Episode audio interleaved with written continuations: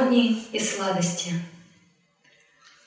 Грешник не увидит Твоих лотосоподобных стоп, пока взгляд его нечист, он слеп.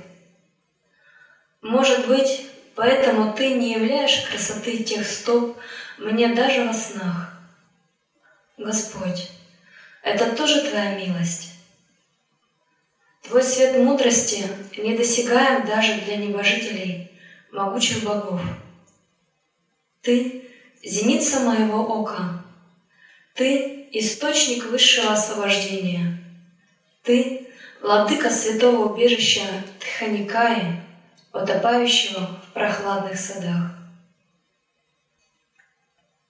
Мой Господь, не подойду ли я в радости к горе в святом Тханикае?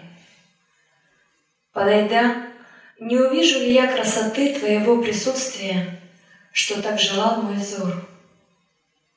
Увидев его, разве я, мой Господь, не возьму его двумя руками и не поглощу ли? Наслаждаясь присутствием, не стану ли я танцевать со слезами восторга и не возрадуюсь ли пред Тобою? Мой Господь, танцуя со слезами восторга, не воспоет ли этот грешник хвалу Тебе, как того желают его уста? Моя мать, в ночи Майи в мой дом проникли воры чувства. Они разбудили раба, мой ум, и соблазнили его предать своего хозяина, погасить огонь разума, разбить все тайники моей души и украсть все сокровища мудрости, что хранились там. В отчаянии и в трепете, о моя мать, с верой я непрестанно взываю к тебе. Неужели ты не слышишь мои жалобные мольбы о помощи? Души, живущие в мире сансары, являются в каком-то смысле падшими душами, заблудшими, заблуждающимися. Потому что вся сансара также является заблуждающимся измерением. Для тех, кто в ней обитает не по своей воле, а по своей карме. Для нити ситхов, аватаров, тех, кто воплощается по своей воле. Сансара также является заблуждающимся миром, но когда они приходят в нее, они сами не заблуждаются. Это как больница является местом, где лежат больные, и их лечат, но сам врач, он вполне здоров, каждое утро приходит на работу. Он приходит туда не болеть, а работать. Но все остальные, они там являются больными, которых он лечит. Таким же образом, сансара для тех, кто ее населяет, для жителей, которые соответствуют по своей карме этому миру, они, это является обиталищем падших душ, которые использовали свою волю неправильно, которые использовали свою волю эгоистично, чтобы погружаться все больше и больше в опыт чувственных желаний – чувственных наслаждений, и в какой-то момент утратили равновесие и, скажем так, сорвались и упали в пучину более низких миров, из высших измерений. Состояние трех гун было нарушено, начал доминировать тамас и раджас, сатва исчезла, и сам йога была нарушена, и результатом вот такого дисбаланса явилось блуждание – Дживы по сансаре. Бессознательное причем блуждание. И весь мир, вся так называемая человеческая цивилизация, она проистекает из неведения. То есть в основе ее лежит фундаментальное невежество, которое возникло, трудно сказать, с каких времен. Но чаще говорят так, что когда Брахма творил Вселенную, никакой кармы у душ не было – и первые души, которые появлялись, это были весьма мудрые и сильные божественные души. И эти божественные души, они отражены в верхних частях древа прибежища. Например, Тринити, Брахма, Вишну, Шива, святые мудрецы, божественные существа, все это нити ситхи, вечные, изначально совершенные души, которые обладают нитя сукрити, величайшим запасом божественных заслуг, величайшим запасом духовного сияния. И они не пребывают в карме, они никогда не касаются кармы. Они пребывают всегда в нитья лилия. Их осознанность, их недвойственное видение, величайший запас, нитья сукрити, вечной божественной заслуги, позволяют им всегда быть божественными игроками. Они никогда не касаются нечистых татв, у них никогда не бывает дисбаланса в сторону раджаса и тамаса. Они всегда пребывают в сатвичном состоянии. И из сатвичного состояния они всегда пребывают в трансцендентном состоянии. И у них никогда не возникает понятия кармы. То есть это божественные метаразумы, пребывающие в бесконечном самадхи. Но затем начали появляться другие, менее опытные души, как часть, части Абсолюта. И они не смогли распознать, удержать память «Я есть Абсолют». Ахам Брахмасми. Я есть часть Абсолюта. И в отличие от этих душ, они начали все принимать как бы за реальность. Они начали отождествляться с процессом творения, отождествляться с манифестацией энергии Брахмы, с тремя лунами. Когда начали разворачиваться 24 татвы, сатвичные части, раджасичные части, и их силы мудрости не хватало, и они начинали отождествляться с этим. И они утратили знание Ахам Брахмасме. И если высшие души, нитя ситхи этого знания не утратили, то эти эти души утратили знания, потеряли свой свет, и одновременно вместе с этим у них начала появляться память. Память о ранее прошлых кармах. И эти кармы, как бы, можно так сказать, начали подгружаться в сознание в соответствии с их кармическим видением. Кармы не было, но теперь она появилась. И вот в тот момент, когда их сознание начало все сильнее себя идентифицировать, все больше отождествляться, карма появилась. Это пришло как их память. Но на самом деле карма не была реальна до того, как эти, в первый момент, как души вышли. Но в тот момент, когда они отождествились, то грубые энергии абсолютно стали их памятью, их кармой, кармическим грузом, кармическим долгом, как бы их прошлым. А потом пошло разделение на прошлое, будущее и настоящее, и это уже стало их прошлым. Но все это огромная иллюзия. И души попали в ловушку материального мира, в ловушку сансары, именно по причине того, что у них не хватило понимания, как у высших душ, как у нити ситхов. Поэтому их называют падшими. И все живые существа материального мира, за исключением незашедших аватаров, наделенных полномочиями, шактивеша аватаров, пробужденных, которые не пребывают в карме, а ведут лилу по заданию божественных существ, воплощаются здесь на земле. Все живые существа являются обусловленными, поэтому их называют падшими. Их привела сюда карма. Но другой класс живых существ не является обусловленными. Их привела сюда не карма, а их долг – дхарма. И они живут здесь не по карме, а под дхарме. И они живут не в карме, они являются проводниками санкальпы, проводниками божественных сил, божественных существ.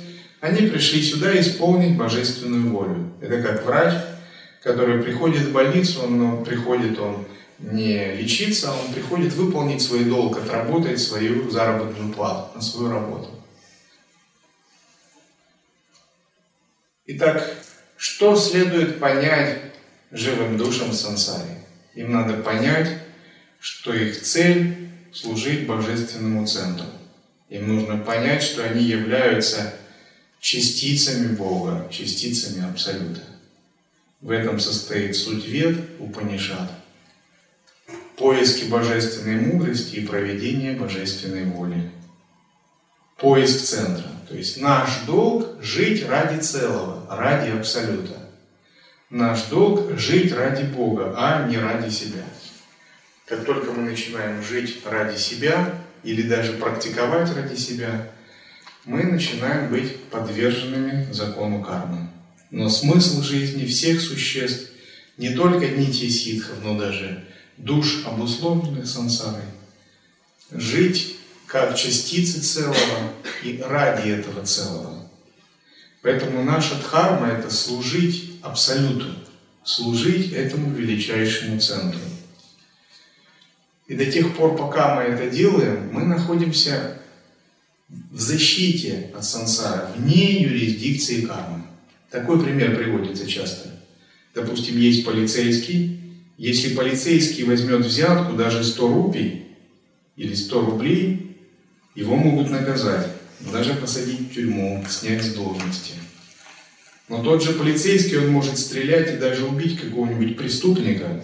Но если он делает это во имя государства, ради государственных интересов, то его могут поощрить и повысить звание. Его не накажут. В первом случае он делает это для себя из эгоистичных побуждений, и это наказывается. Во втором случае это даже поощряется. Мундака Упанишаде говорится, стремитесь найти того, познав кого, вы познаете все.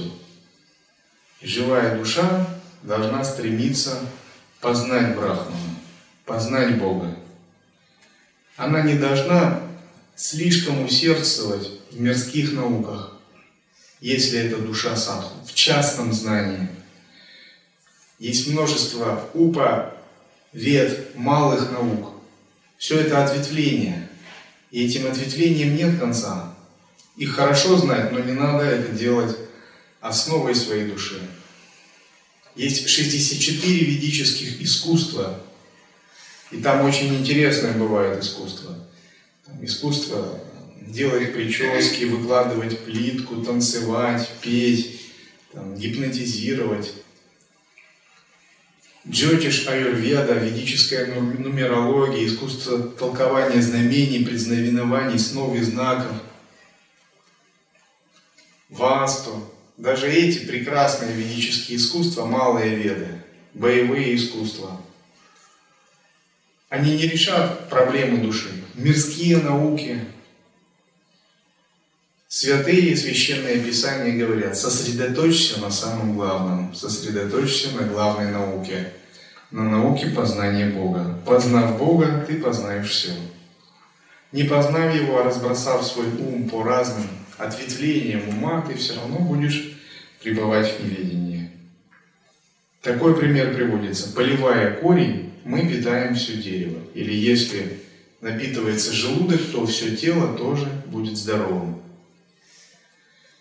Или если кто-то служит царю, то автоматически он выполняет долг перед всем царством. И на этом пути сначала душа живет как бы сама. У нее нет ни Бога, ни гуру, она предоставлена своей карме. И этот отрезок пути, он связан с неблагой, с не очень хорошей кармой души. И каждый какой-то отрезок своей жизни проживал такой участок жизни, где у него ни духовного пути не было, ни Бога, ни Писания, ни Гуру. Когда душа была заброшена в этот мир и подвергалась только карме. Затем душа начинает искать абсолютную истину, пробуждение, Бога, начинает узнавать. И между душой и Богом возникает хоть какая-то небольшая связь. После этого душа находит гуру. И тогда возникает душа, то есть ученик, гуру и Бог. Благодаря гуру душа устанавливает связь с шастрой, учением, писанием и избранным божеством, Иштадеватой. И тогда возникает как бы такая конструкция. Душа, гуру, Бог, божество и шастра – и вот в ведической традиции эта конструкция неизменна. Меняются роли божества или учения, но эта конструкция, она всегда существует. Иногда убирается шастра и остается ученик, гуру, избранное божество и Бог. Иногда есть шастра, иногда нет. Это зависит от традиции. Но, в общем, вся саната Надхарма, вся ведическая традиция вращается вокруг этих главных понятий. То есть, главные роли на пути саната Надхарма – это всегда душа ученика, Бог, к которому она стремится, гуру, который является проводником и связующим звеном, и избранное божество, которое посылает Бог и которое является тонкой, тонкой татвой гуру, гуру татвой. И шастра, учение, которое направляет ученика, Писание. В процессе этого душа изменяется и очищается. Она открывает принцип гуру как внутренний принцип, как садгуру. Она обнаруживает божество, его милость, его благословение тоже внутри себя, как ануграху. Она также впитывает шастру, учение, и это становится ее собственным путем. И в процессе такой подготовки душа становится готовой, чтобы отдать себя Богу и слиться с Абсолютом.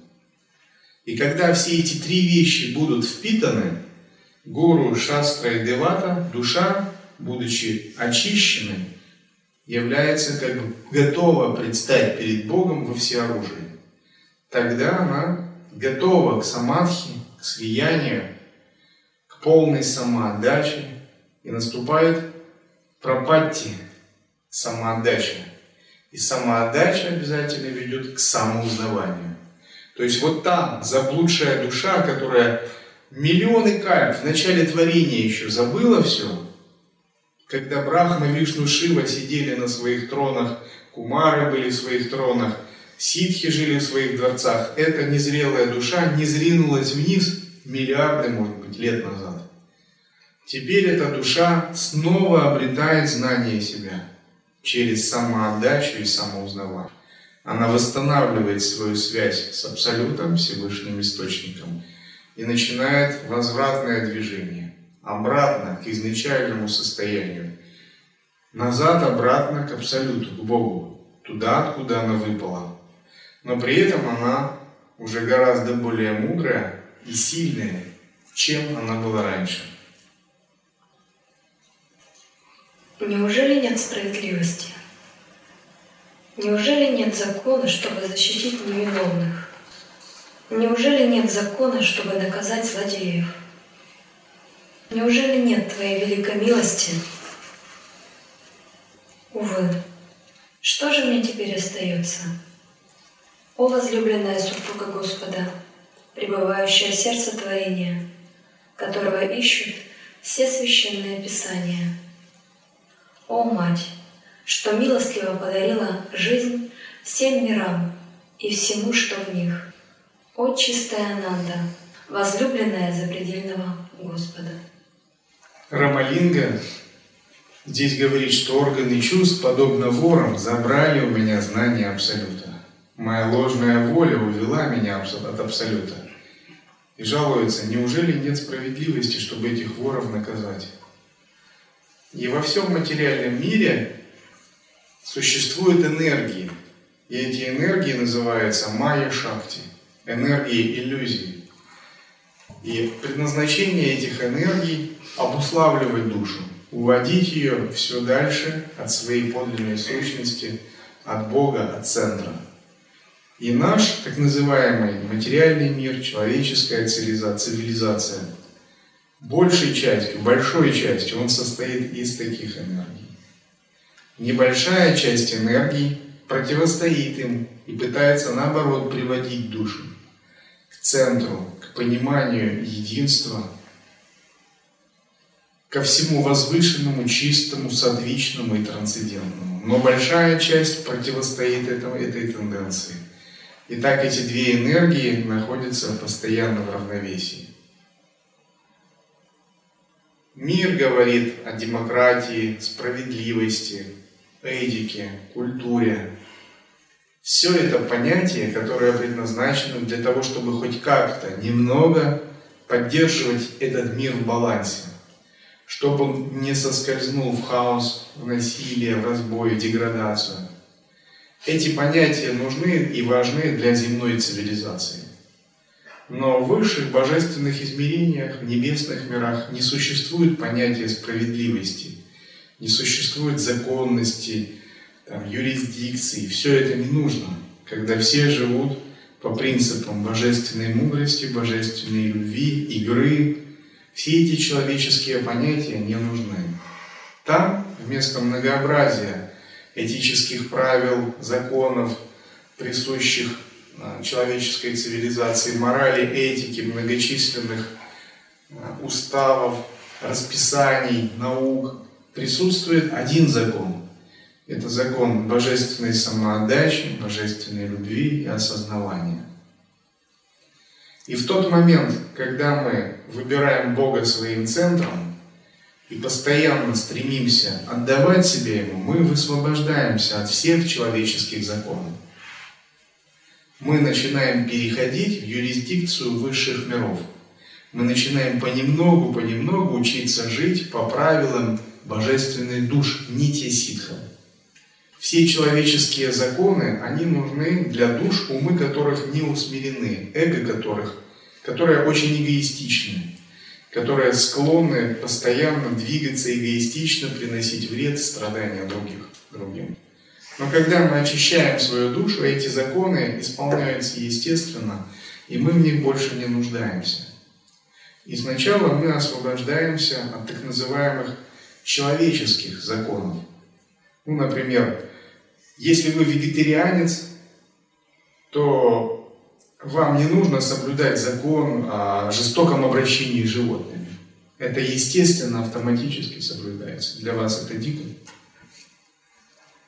И сначала йогин или садху освобождается от человеческих законов, освобождается в том смысле, что он их превосходит. Его духовная этика и внутренняя культура и чистота настолько высока, что человеческая этика, мораль соблюдается естественно, но он идет выше, он свободен гораздо от нее. Затем он освобождается от законов материального мира. Вот эти законы посерьезнее. Закон гравитации, жизни физического биологического тела, законы химических реакций, законы физических констант, мерности пространства, хода времени. И эти законы на уровне нечистых татв очень сильно контролируют душу, которая думает «я есть это тело» и связана этим телом.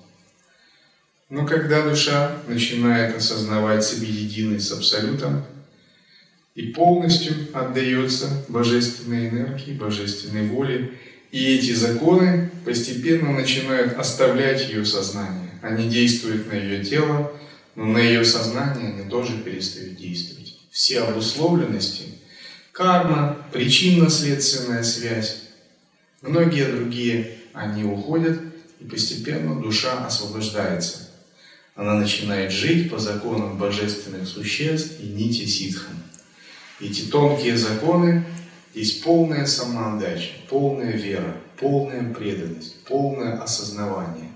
Дух служения, дух самоотдачи, который пропитывает всю жизнь йогина. Соблаговоли даровать мне ум, который никогда бы не забыл твоих священных стоп. В этих двух строчках Рамалинга выражает всю суть санатана дхармы, Илай йоги в частности. Он молится, соблаговоли мне даровать такой ум, который никогда бы не забыл твоих божественных стоп. И мы должны понять, что это за божественные стопы и где они находятся. Божественные стопы есть переживание Бога, переживание Абсолюта. Есть разные стадии.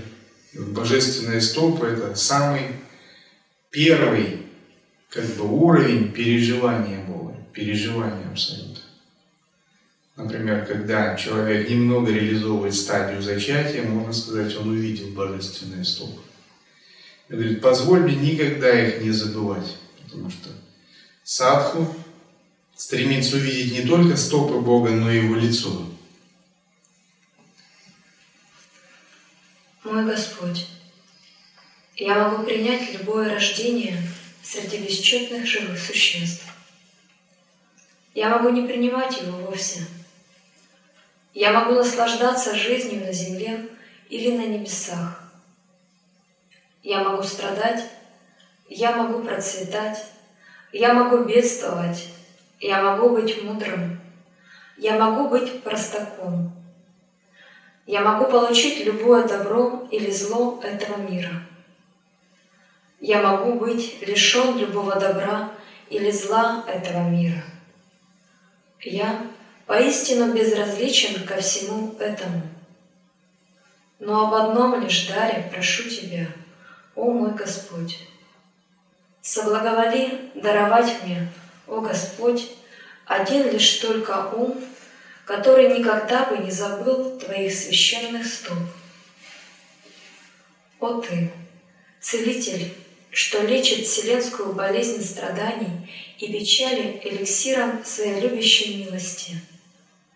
О Ты, Господь! Эту молитву Рамалинги вы можете выписать куда-то золотыми буквами и носить ее всегда у сердца. И когда что-то возникает, ее перечитывать. В этой молитве изложена самая суть пропати-йоги. Если вы будете поступать, смотреть на мир в соответствии с этой молитвой, вы будете твердо уверены, что вы идете по пути святых. Иногда, когда ум забудет что-либо, вы можете доставать ее, перечитывать и размышлять. Чем мой ум отличается от ума Рамалинги? Чем мои ценности отличаются от ума Рамалинги? Чем мой взгляд на мир отличается от взгляда на мир Рамалинги? Чем мои цели отличаются от взгляда Рамалинги? И если вы будете находить различия, у вас есть только один выход – устранять эти различия. И в тот момент, когда эти различия будут устранены максимально, вы будете переживать то же благословение, о котором пишет Роман.